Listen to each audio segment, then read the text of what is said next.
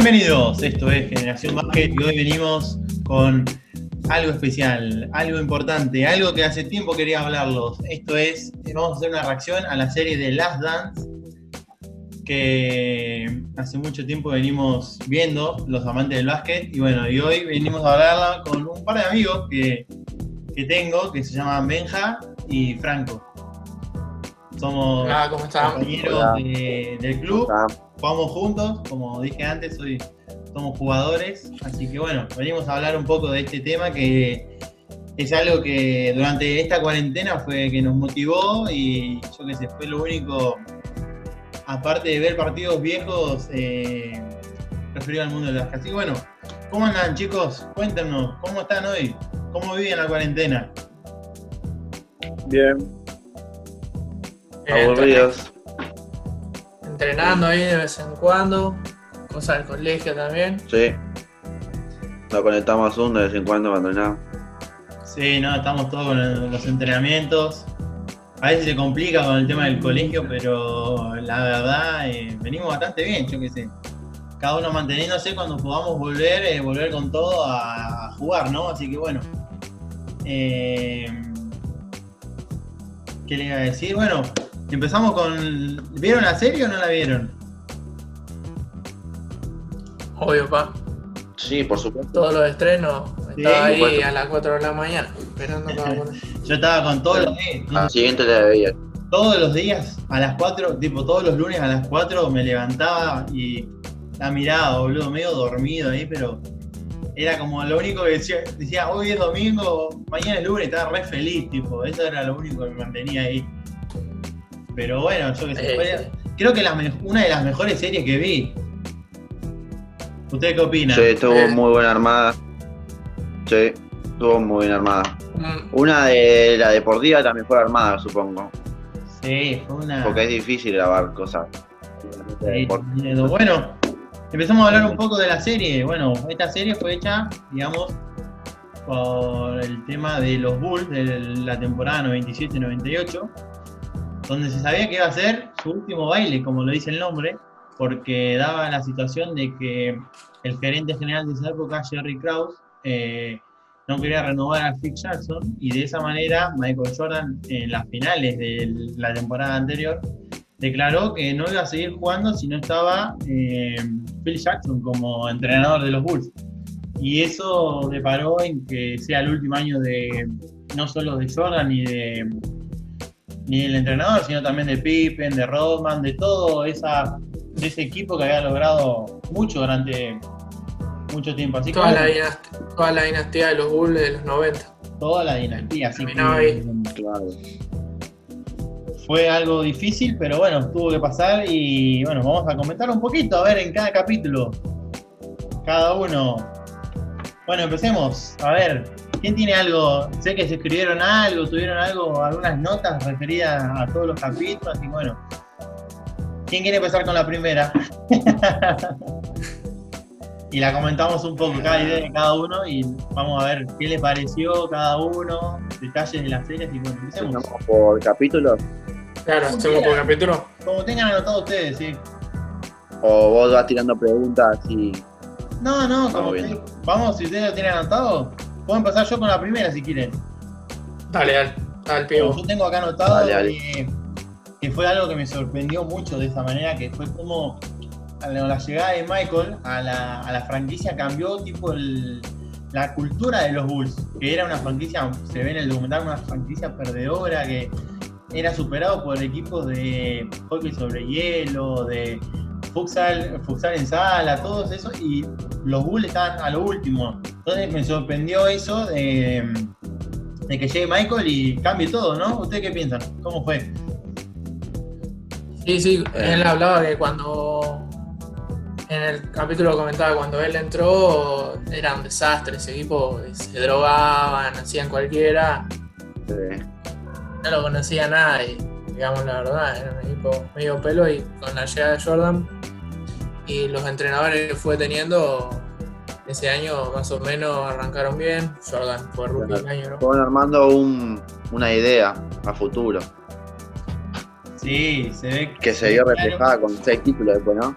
Sí, se ve claro, no sé si se acuerdan esa parte donde Jordan habla que fue a la, a la sala con los compañeros y, Sí, y dice que estaban, tipo, estaban drogándose, tenían mujeres, todo adentro de la habitación y él, tipo, totalmente concentrado en lo que quería hacer, eh, se fue por si caía alguna redada, como dice.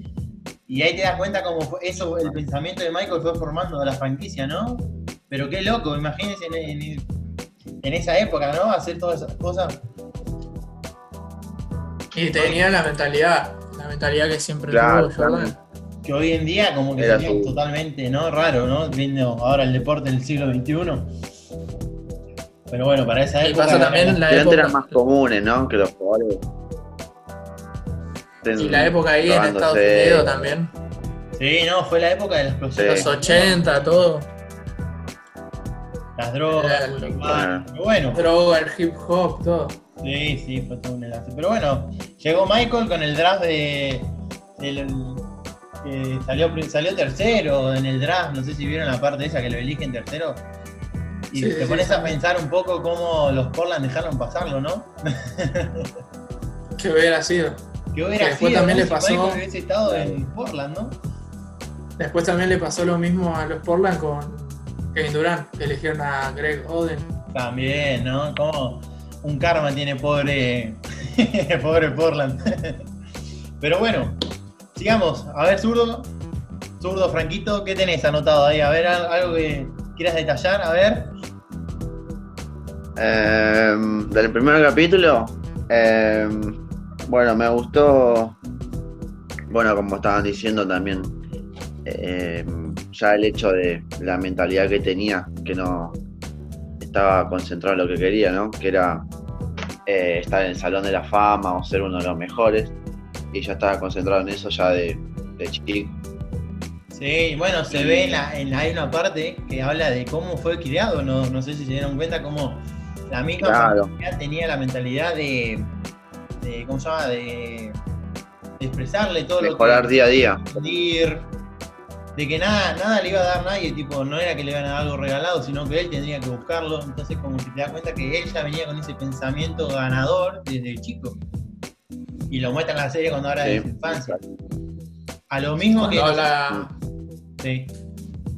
cuando habla que jugaba todos los días uno contra uno contra el hermano mayor, que le ganaba todo el tiempo porque él Sí. mismo decía que si Jordan hubiera sido, si el hermano de Jordan hubiera sido más alto, o sea, a la misma altura que él, hubiera llegado mucho más que lo que llegó Jordan, porque decía que, que él también pensaba que siempre el hermano de él era, era el mejor.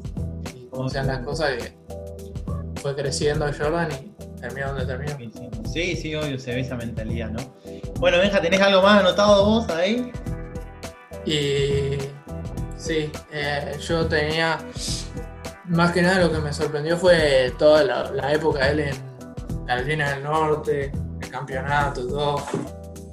Todo lo de la NCAA que hablan en ese capítulo. El famoso tiro para ganar el campeonato del 82. Que después lo, Claro. no sé si vieron que dice, me, dejó- me dejaron de llamar, en vez de Mike Jordan, Michael Jordan. como que eso lo hace crecer, como que eso le dio el, el- el cambio de mentalidad para llegar a ser lo que fue, ¿no? Después también en el primer capítulo que hablan, hacen una, hacen en el 98 muestran, eh, tenían un viaje a París en la pretemporada y muestran todo, empiezan a hablar todo la, la tensión que había en el equipo con Jerry Krause y le dan la introducción a, a quién es Jerry Krause y cuentan todos los problemas que tuvo con Pippen y más que y con Jordan que lo descansaban todo el tiempo, le decían gordo enano, todo porque no se llevaba bien con el equipo ni con el entrenador tampoco. Y Ah, eso sí. a mí me llamó mucho la atención porque ese, ese personaje de la historia no lo tenía, no lo conocía. Sí, no fue como el malo, el malo de la historia, pero bueno, yo creo que también hay que darle su, su elogio por formar todo lo que formó, ¿no? Claro, formó un- una, una dinastía. Sí, una gran seis sí, cómo, cómo fue armando el equipo, porque no es fácil. no es Claro, no es fácil armarlo. Como sí, Pippen, Jordan, y tuvo buenas sí, elecciones. Sí, jugadorazo. eh, los traspasos que hizo por Rodman. Bueno, yo tengo otra cosa anotada acá que eh, se ve claro en la serie y es- llama mucho, creó mucha repercusión a- acá y en Estados Unidos, el tema de Jordan y los Pistons, los Bad Boys. no sé. Y especialmente Ah, me encantó esa parte. Me encantó.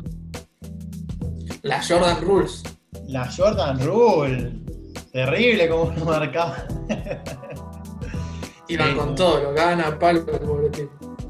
Pero era ese, Igual. ese, ese Fíjate, fíjate la mentalidad que perdió las finales con los Pistons y apenas terminó la postemporada. Los playoffs no fueron ninguno vacaciones y fueron todos directos a entrenar todo el verano. Y al otro año ganaron, le ganaron a los Pistons. Creo que lo barrieron 4-0, ¿no? Sí, lo barrieron 4-0 en el 91, que viene a ser el primer anillo contra los Lakers. Claro. Pero sí, ahí te das cuenta como él mismo, eh, tipo, se pone en esa fase de líder.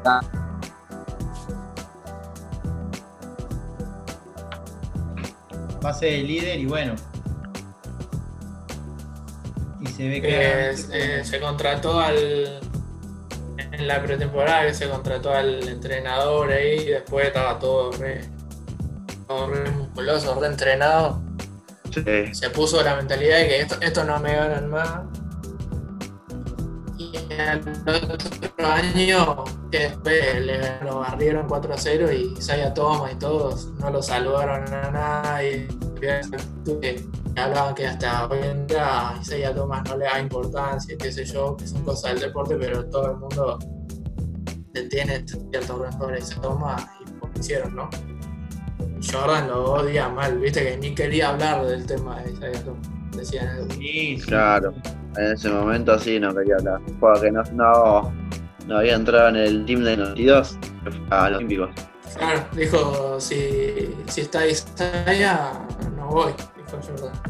Y obviamente lo más lindo que elegir, lo ¿no? que creó esa repercusión fue el tema de, de las Olimpiadas del 82.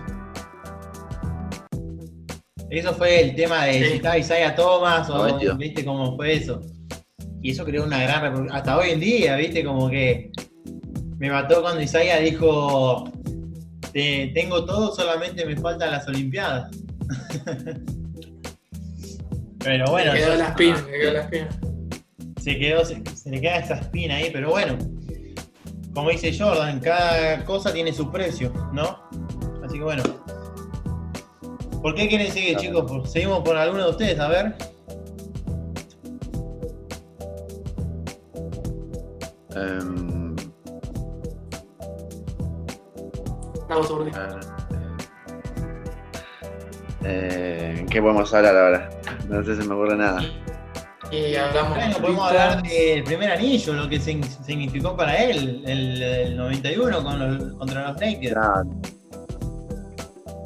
Que él quería, él todos los años, eh, lo único que le faltaba para ser de la categoría de Larry Bird y Magic Johnson era eh, ganar un campeonato. Esa, Porque él, esa él estaba ahí en todo. con Larry, con, con Magic, que eran tipo, venían de su década de los 80 y, y él quería estar en eso, porque lo tenían de un buen jugador, del campeón anotador, pero nunca un anillo. Entonces como que eso significó Claro. mucho para él. Era la, la espina que tenía. Sí. Que era un- le decían que era un jugador bueno, pero no en equipo. Por eso no tenía. Y eso es lo, lo que daba bronca. se nota. También ahí, en esa mentalidad que, que se le metió a Jordan, de entrar en esa categoría, también ayudó cómo fue armando la estrategia de juego y todo, Jackson. Sí. Claro, me acuerdo que estaban, creo que el, juego que contra los Lakers, cuando ganaron el título, que iban creo punto a punto, y en un momento Jordan se le empieza a pasar a Patson, que estaba siempre libre, porque todos le iban a marcar a Jordan y él podría tirar, tirarle igual, pero empezó a pasársela a Patson y terminaron ganando. O sea, ahí fíjate la confianza que le tuvo a su compañero. Sí, Eso habla vos- de un buen trabajo en equipo. se ve que lo fue mejorando, pero bueno, y lo mismo pasa, digamos, con Parson y lo mismo pasa con Steve Kerr en, el- los otros tres anillos, como que se da cuenta que. Claro. Fue como el, el sustituto ideal ahí. Entró Sí, Patson sí. y después pasó.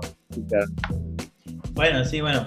Pasó el anillo, eh, ganaron el primero y después repitieron el segundo y ya el tercero, no, no, fue inc- increíble eso, ¿no? Mm, Pero lo que, lo que me mata a mí es el, el primer 3P, es el tema de cómo llegó Michael a- al tercero. Venía cansado por el tema de la prensa, el tema de apostar en los partidos de golf y como que eso le venía jugando en contra y agotando a él físicamente y mental. Y que cuando se gana la- cuando gana el tercer anillo, creo que contra Phoenix, si no me equivoco, contra el gordo Barkley, terrible. Pero pero se nota, ¿no? Esa esa ¿cómo se llama? Esa sensatez de lo hicimos, tipo, llegamos a algo que, Que nadie había hecho. que nadie Llevamos los Bulls claro. a ser respetados, viste que Jordan decía que dijo cuando entró a la NBA le hicieron una entrevista dijo que yo quiero que los Bulls sean una franquicia respetada como los Sixers, los Boston, los Lakers por todo lo que consiguieron. Y ahí ya empezaban a tener el respeto ¿no? a la franquicia y, a lo que es los Chicago Bulls. Sí, sí, obvio. Se ve eso, eso y fue, fue algo importante, ¿no? Bueno, y después de ese, después de esa temporada, no sé si se acuerdan, pasó algo muy trágico para Michael, que fue la muerte de su padre, que apareció muerto. Sí, obvio. Y yo creo que eso le afectó. Encima yo, sí. yo no conocía la historia de los Bulls mucho, ni de Michael Jordan, entonces para mí era como todo nuevo y estuvo bueno, porque era nunca había conocido la historia y estuvo bastante bueno saber todo lo que le pasó en el contexto de, de que jugaba básquet. Sí, obvio, obvio. Y esa fue. Y te das cuenta, tipo, cómo el apoyo del padre a él afectaba mucho, tipo, durante toda su carrera estuvo apoyado por su familia, especialmente por su padre. Y una vez que no tenía como un está, mejor amigo. sí, una vez que no está, es como que eh, se siente, ¿no? Yo que sé, como jugador que soy yo, eh, el apoyo siempre de tu familia es como muy importante. Y me imagino esta olvidate. situación, ¿no? claro, que está siempre apoyándote el número uno ahí detrás del partido y después darte cuenta que ya no está más. Y después, bueno, viene la parte que le quiere cumplir el sueño al padre, que es jugar al béisbol, ¿no? Claro, después de todo lo que le afectó lo de la prensa, que lo culparon de que sea por sus problemas de apuesta, la muerte del padre y todo, medio cansado, él cumplió lo que quería darle al papá, que era ganar ese campeonato y cansadísimo de todo, la prensa y todo, se, se retiró y se empezó a dedicar a eso. Un sueño Sí, más que quería cumplirle al padre. Sí, se muestra como Qué loco, ¿no? todo el cambio que tuvo que hacer. Tipo, imagínate vos estando, siendo eh, el top, el número uno, a cambiar de la nada el deporte, ¿no? Como que. No sé si cualquiera haría eso lo que hizo él. Por eso es- se tuvo el lujo de cambiar de bien. deporte. Cambiar el cuerpo Bueno, en la serie muestra el tema del cambio del cuerpo, cómo tuvo que cambiar sus músculos. Otra forma de entrenar, sí, es muy difícil. Además tenés que tener cabeza para poder. Sí, pero bueno, gracias a Dios no le fue tan bien en el béisbol y tuvo que volver.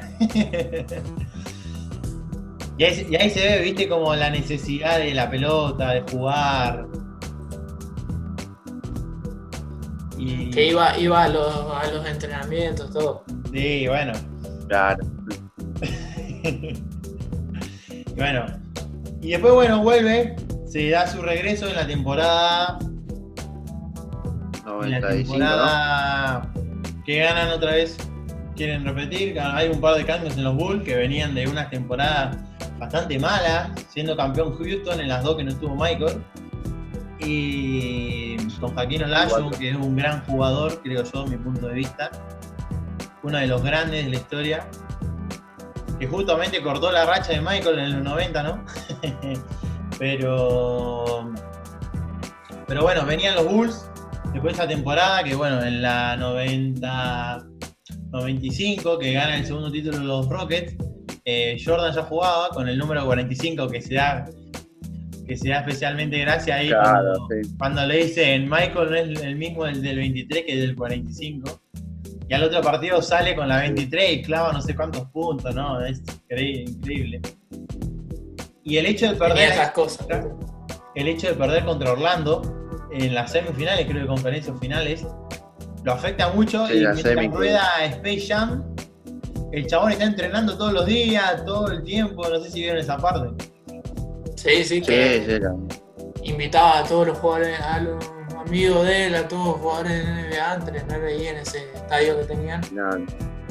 Que se, a partir de ahí se fue influenciando y ahora todas las pretemporadas vemos en Instagram videos de todos los jugadores juntos entrenando, haciendo distintos partidos, ¿no?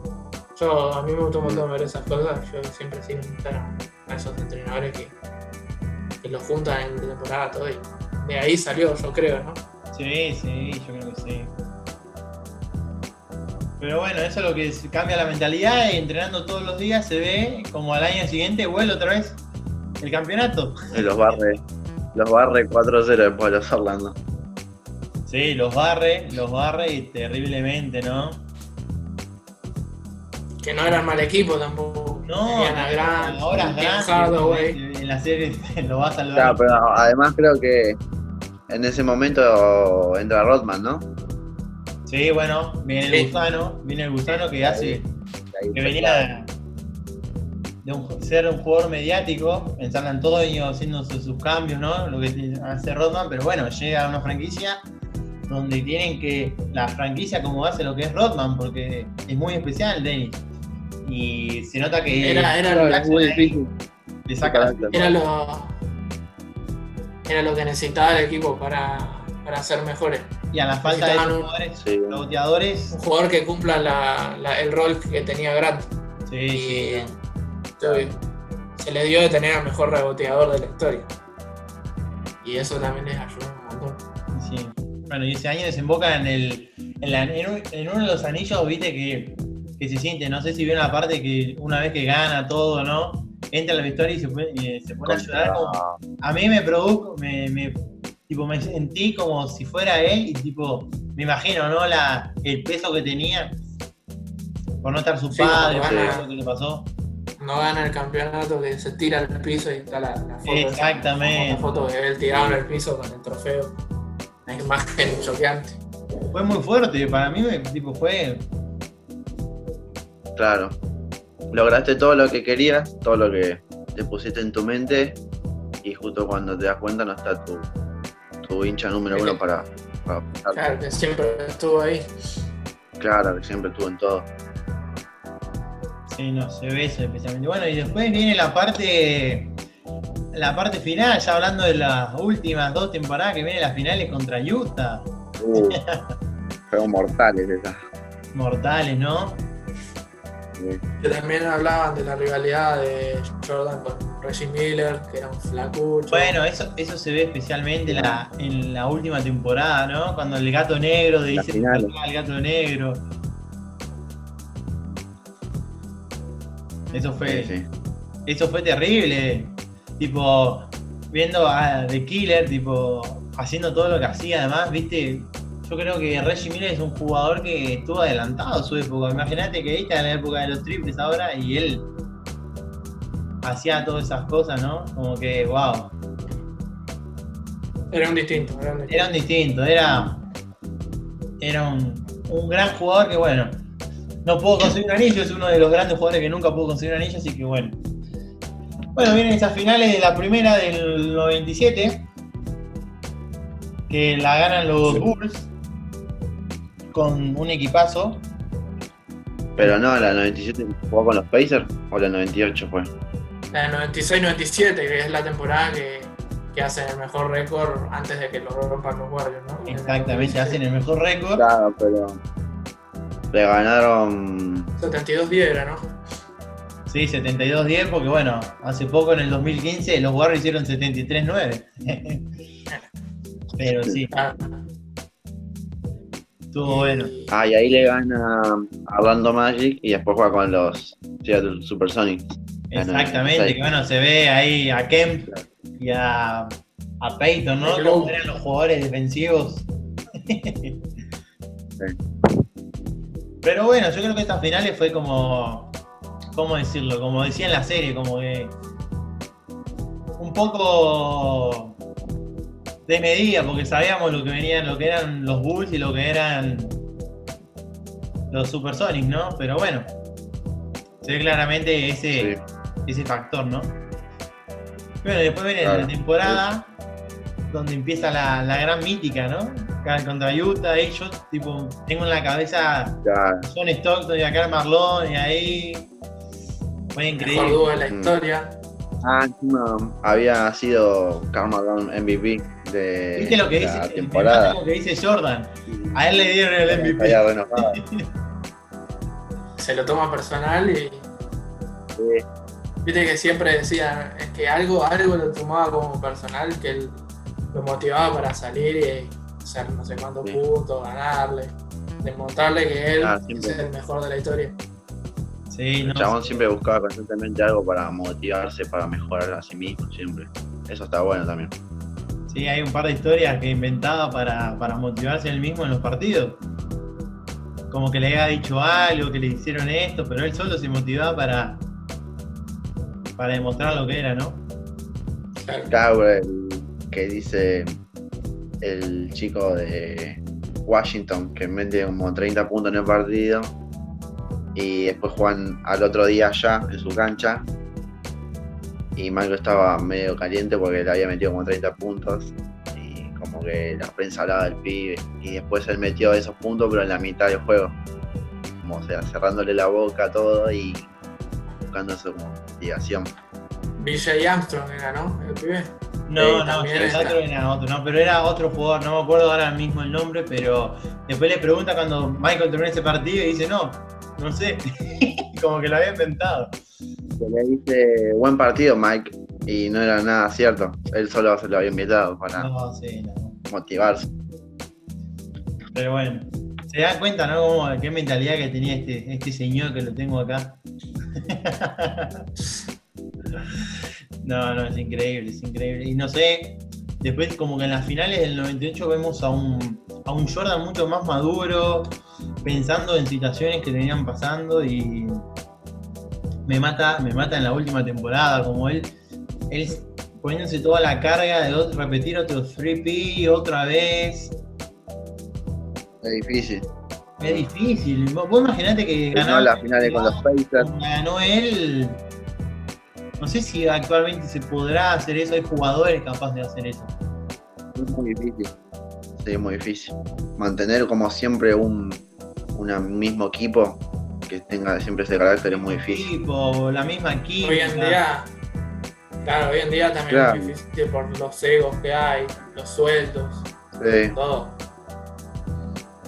Yo no sé si, eh, eh, por ejemplo, otro jugador eh, hubiese, lugar, hubiese ocupado el lugar de Pippen en los Bulls, hubiese aceptado el contrato que él tenía al principio porque no era uno de los más altos. Y como que él también aportaba lo suyo en el equipo, pero no era muy reconocido. Pero él así todo, se bancó todo eso y se quedó en los Bulls bastante tiempo, toda la dinastía. Y yo no sé si otro jugador hubiese hecho eso. el rol de de ser el segundo y estar ahí en la sombra de Jordan, cobrando todo ese tiempo. como hizo la barba, Harden, que como que estaba muy opacado por Durant. Y Westbrook. Sí, sí. Se fue. Se fue, bueno. Pero él solo ahí. Pero nunca ganó un título, nada, entonces como que. Sí, ¿no? Pero bueno, este, este señor de acá es el mejor, considerado el mejor escudero de todos los tiempos y yo creo que mejor Robin de su Batman. Sí, no, yo creo que, que fue así y fue un gran, uno de los grandes pilares de Jordan a la hora de lograr todo lo que hizo. Bueno, pasamos a, lo, a, lo, a lo más comentable de esta parte que venimos a hacer lo último, lo último de esta serie que fue las finales contra Utah. Vamos a eso, que es lo más interesante. La primera ganándola de una manera con ciertas mediaciones, porque todavía no se conocían bien, era un equipo que venía con muchos roles, teníamos a Carmelo, uno de los mejores pivots, el segundo máximo anotador de la historia de la NBA, así que el cartero, como decían, tenía unos bíceps. Y teníamos a un base, Sí, tenía uno. John Stockton, que no sé, no, es uno de los grandes bases de toda la historia, uno de los máximos asistidores, una inteligencia de juego, un básquetbol que, la verdad, hoy en caso en la NBA el único que se podría comparar es Chris Paul, pero un base así como Stockton, no creo que haya. Y la No verdad, que existen ese no. tipo de bases. esa pareja, yo creo que podría haber logrado anillos, pero bueno, estaba, estaba este señorcito de acá, Michael Jordan que arruina planes. arruinó planes. Arruina los planes del. Y no sé, ¿qué le pareció la final esa? Especialmente la del 98, que fue la, la última, y especialmente la última jugada de shot. de last shot. Sí. ¿Cómo la vieron? Y totalmente épico. Aparte, esa, ese video, el video del crossover que le hace a, al que lo está defendiendo, que A Bill encima al, Russell. entre- al- al entrenador lo criticaron todos los jugadores porque lo ponía a defender a ese jugador a, a Jordan. Viste que hay una foto que cuando está Jordan tiene la pelota, faltan 3 segundos y el entrenador de- del otro equipo da vuelta ya resignado. Ya está. Sí, sí. O Vos- toda la gente ya con la cabeza agarrada, Eh. porque ya Marco estaba tirando. En el Dream están todos con la cabeza agarrada y ya seguramente le iban a embocar, pensaban, y la embocó. no, Te sí. tira un poco para adelante, ¿viste? Cuando tirás. Eh, No llegaba porque estaba re cansado. Porque no estaba sí, jugando jugar. Pippen. Encima estaba medio. El partido anterior creo que estaba medio descompuesto porque le habían dado una pizza. Sí, bueno, se ve, Una se ve eso de la. de flu game. Al Sí. final no era, no era, no era una gripe, era un malestar del estómago. Que estaba Claro, intoxicado. y que- Esa esa que le dieron. y de Pippen que estaba lesionado. Bueno, Eso, eso fue en el último partido. Ese fue en el último Sí, partido. por eso, cuando ganaron. Que le dolía la espalda, venía Sí, mostrando no. una lesión. Y entraba al partido igual a pasar la pelota, viste que lo mostraban corriendo así. Viste lo que le decía Jordan, le decía que él por lo menos iba a traer a la defensa y aunque no podía, que entre igual porque va a ser un gran imán adentro de la cancha. Para él, Claro, porque- como un, un señuelo. Señuelo. señuelo dice la serie. sí.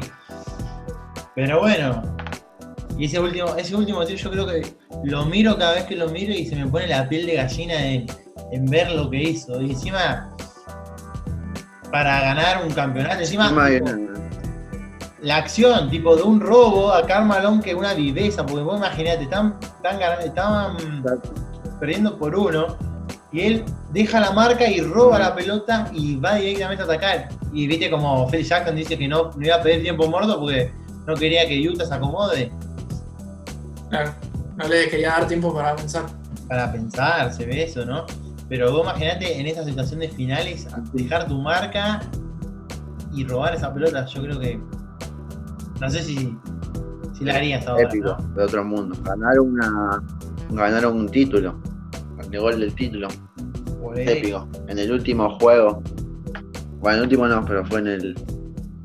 Claro, no, en el título. Encima dice que cuando la roba, eh, muestran la imagen, el video, que Roman está, llega, eh, llega a la cancha del otro lado caminando. Y dice. Yo iba caminando porque sabía que Michael iba a jugar él. No, no me importa si hizo Larry Bird, no me importa. Él seguramente le iba a terminar para él. Y la terminó él, como él siempre termina la jugada. Y la me dio. Sí, no, no. Estaban todos expectantes que obviamente sabían que él, él iba a tirar. A terminar. Pero mira, fíjate la temporada pasada que estaban también en el sexto juego igualados y iban perdiendo y tenían la última pelota Chicago contra Utah encima.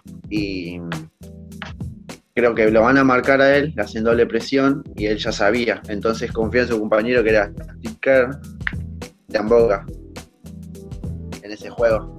O sea, ahí también juega un poco la confianza que tienes en tu compañero, como tuvo con Patson en los Lakers cuando jugaron. Sí, sí, obvio. Confianza en equipo de que él la va a meter. Y la metió. sí, bueno. Bueno, vamos a ir cerrando el video porque ya venimos hablando ya bastante y, y bueno, vamos a, a, esta pregunta que quiero hacer a los dos. Quiero que me la cuenten de la manera más sincera. ¿Qué le dejó para ustedes la serie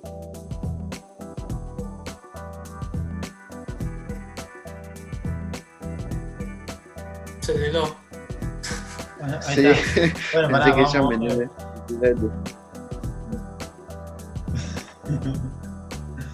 Bueno, ahí está, vamos. de vuelta. Oiga, se rebugueó, no, todo. Se está bugueando. Ahí está, ahí está, volvimos. Ahí está, bueno. Eh, ¿Qué le dejó la serie a ustedes? está. Cada uno personal. Eh, porque nosotros no somos de la época de Michael Jordan, no lo conocemos, no vivimos todo lo que pasó. Claro, no vimos nada. ¿Qué le Encima vos le querés preguntar algo a tu viejo y te dicen que ellos tampoco veían nada, que la NBA no llegaba mucho acá. Había un programa solo en la tele. Me contó mi viejo que, que seguían ahí un poco la NBA, pero tampoco era. Claro, no era tan conocida. Sí, sí, obvio, obvio. Bueno, ¿y qué le dejó a ustedes? Nada de Facu, una pregunta. ¿Qué le dejó a ustedes como jugadores que somos nosotros? ¿Qué le dejó? ¿Qué enseñanzas? ¿Qué cosas le dejó? Para cerrar el video. Em, yo creo que mucha motivación a seguir lo que vos quieras, porque si vos te pones un objetivo, em, si vos te esforzás mucho lo vas a lograr. Eso es muy importante, eh, tener esa mentalidad de que tener confianza en vos mismo y creo que también en tu equipo, porque el juego de básquet es en equipo, entonces es importante tener una buena relación con tus compañeros, eh, tener eh, bueno, una buena confianza, saber de qué son capaces, poder exigirles más. Y eso. ¿Vos, Benja? Y sí, más que nada, primero que todo, una manija de jugar al básquet terrible. Por Sí. todo eso de la cuarentena. Pero Fíjate. sí, eh, motivación, más que nada, saber lo que fue ese equipo y, y los valores que, que tuvieron, todas las que pasaron, y sí, igual ser Bueno, el equipo de la historia. Y más que nada también conocimiento sobre el mejor jugador de la historia. Porque mucho para nosotros en nuestra época, como decíamos recién, no, no teníamos tanto conocimiento aparte de ver videos en YouTube y esas cosas, ¿no? claro. Que todos hablen de que Jordan era el mejor y que la muestre la serie te, te muestre eso y, y lo compruebe. Creo que eso, eso estuvo muy bueno. Sí. Además, ver todo el contexto lo que Todo le pasó. ver todo desde adentro con eso que tenían Ah, las cámaras que- que le seguían toda la temporada. Sí, toda la prensa, todo que falleció su papá. toda la historia, toda la que le pasaron un montón de cosas. Y aún así, teniendo ese man- esa mentalidad que él tenía de ponerse algo como objetivo, logró, lo- logró lo que logró. Claro.